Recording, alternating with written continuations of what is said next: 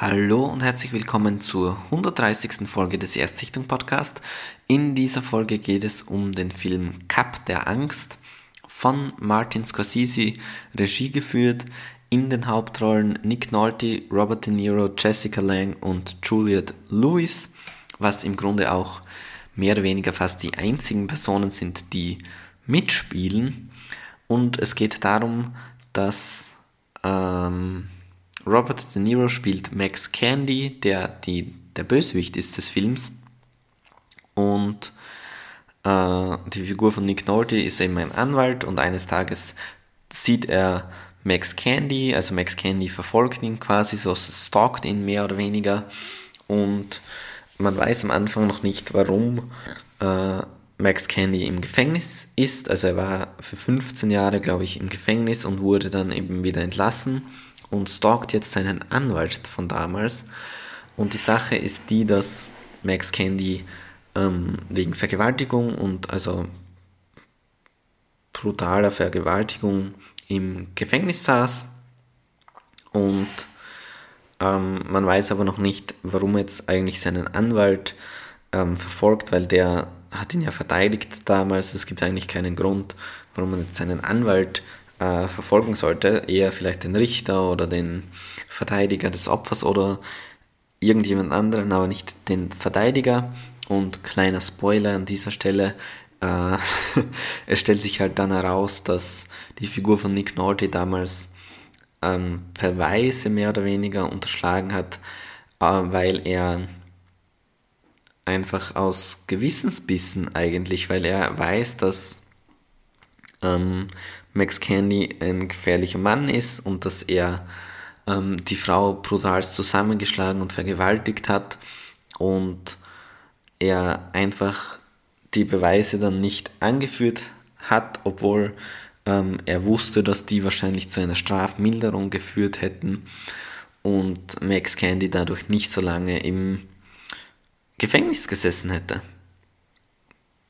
Daraufhin eben das ist der Grund, warum Max Candy dann Rache üben will an äh, der Figur von Nick Nolte, an seinem Anwalt und stalkt ihn und seine Familie wirklich bis aufs Äußerste. Die sind wirklich dann ähm, teilweise paranoid, aber man dann stellt sich auch immer wieder heraus, ähm, so paranoid sind sie gar nicht, weil Max Candy wirklich ein kranker, kranker Mann ist.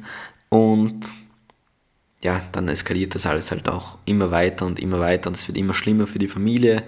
Und das ist so das, worum es in dem Film geht. Ich muss sagen, an sich hat mir der Film schon ganz gut gefallen, was aber für mich das große, also gespielt von allen wirklich sehr top und äh, der Film ist aus dem Jahr 1991, da ist mir nur aufgefallen, dass der Film irgendwie so äh, von der Inszenierung her eher so wie so ein Hitchcock-Film funktioniert hat. Also die Einstellungen, die da drinnen waren und wie die Spannung aufgebaut wird, der Score, äh, das ist nicht typisch 90er, sondern das ist meiner Meinung nach, und vielleicht bilde ich es mir auch nur ein, eher so Hitchcock-mäßig inszeniert. Äh, was aber das Problem war jetzt für mich, ist, dass ich mir immer gedacht habe, dass irgendwie schon die Hauptfigur, der Anwalt, dafür zahlen muss oder äh, dass er halt nicht damit äh, davonkommt, dass er damals diese Beweise unterschlagen hat, weil natürlich äh, man moralisch schon zu ihm hält, weil man sagt, ja, äh, irgendwie, ich kann es nachvollziehen, es ist menschlich, dass du den Laufen nicht äh, auch noch helfen willst, diesen bösen Mann quasi, aber es ist halt einfach sein Job und es ist einfach das Gesetz, dass er so gut wie möglich den seinen Mandanten äh, verteidigen sollte.